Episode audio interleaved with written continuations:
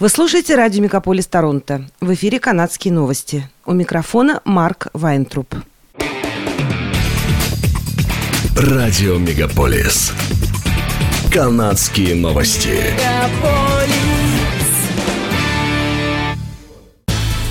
В эфире «Канадские новости» у микрофона Марк Вайнтруп. По результатам общенационального опроса трех тысяч канадцев, проведенного компанией Mero Public Opinion, торговая сеть «Костка» второй раз подряд стала самым уважаемым розничным продавцом продуктов питания в Канаде. Компания Metro заняла второе место, за ней следует Walmart. Опрос проводился в конце июня – Канадские продуктовые компании стали объектом критики и пристального внимания общественности в связи с тем, что инфляция на продовольственные товары продолжает расти до уровня, не наблюдавшегося более четырех десятилетий, постоянно превышая уровень базовой инфляции в Канаде. В июне цены на продукты питания подскочили на 9,1% в годовом исчислении. Руководители крупнейших канадских продуктовых сетей неоднократно заявляли, что они не являются причиной продовольственной инфляции и не получают от нее прибыли, указывая на то, что ключевыми факторами роста цен являются повышение стоимости услуг поставщиков и производственных затрат. Однако компания Loblaws, занимающая 13 место в списке самых популярных продавцов продуктов питания в Канаде, продолжает увеличивать прибыль и выручку на фоне борьбы канадцев с растущей стоимостью жизни. По итогам второго квартала этого года продуктовый гигант получил прибыль в размере 508 миллионов долларов. Это на 121 миллион или 31,3% больше, чем в прошлом году. Причем наибольший доход принесли продукты питания от Loblaws и лекарства от Shoppers Drug Mart, пишет издание «Наш Ванкувер». Дефицит жилья в Канаде увеличится на 500 тысяч единиц за два года, если миграция в страну продолжится теми же темпами, что и сейчас, говорится в отчете TD Economics. Экономисты банка пишут, что за год население Канады выросло на 1,2 миллиона человек. Это более чем вдвое превышает прирост населения в 2019 году. Федеральное правительство рассчитывает принимать по 500 тысяч человек в год для решения проблемы нехватки рабочей силы и омоложения населения. Однако экономисты подсчитали, что такая политика обернется усилением дефицита жилья. По мнению аналитиков, в сочетании с агрессивным ужесточением денежно-кредитной политики, прирост населения создает рекордный дисбаланс между спросом и предложением жилья – Канадская ипотечная и жилищная корпорация подсчитала, что к 2030 году стране необходимо построить на 3,5 миллиона домов больше, тогда доступность жилья улучшится. Премьер-министр Канады Джастин Трюдо и его супруга Софи Грегуар Трюдо разводятся после 18 лет брака. В кратком заявлении, опубликованном премьер-министром в Инстаграм, он сообщил, что после многих содержательных и трудных разговоров пара приняла решение разойтись. Ради благополучия своих детей Трюдо просит канадцев уважать частную жизнь семьи в данный момент. Они поженились в конце мая в 2005 году в Монреале. У супругов Трюдо трое детей.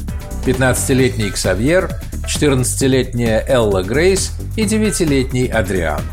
В отдельном сообщении офис премьер-министра подтвердил, что пара подписала юридическое соглашение о разводе. Корпорация Meta заявила, что официально прекратила доступ к новостям на своих платформах в Канаде.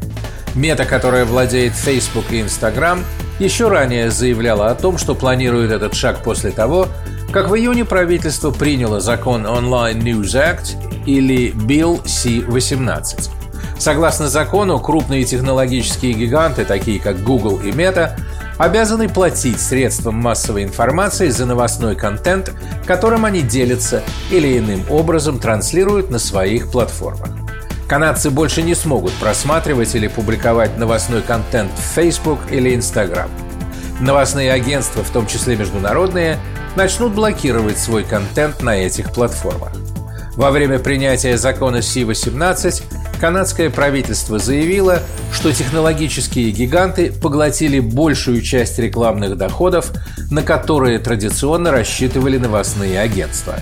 Ожидается, что внедрение изменений на платформах компании займет несколько недель.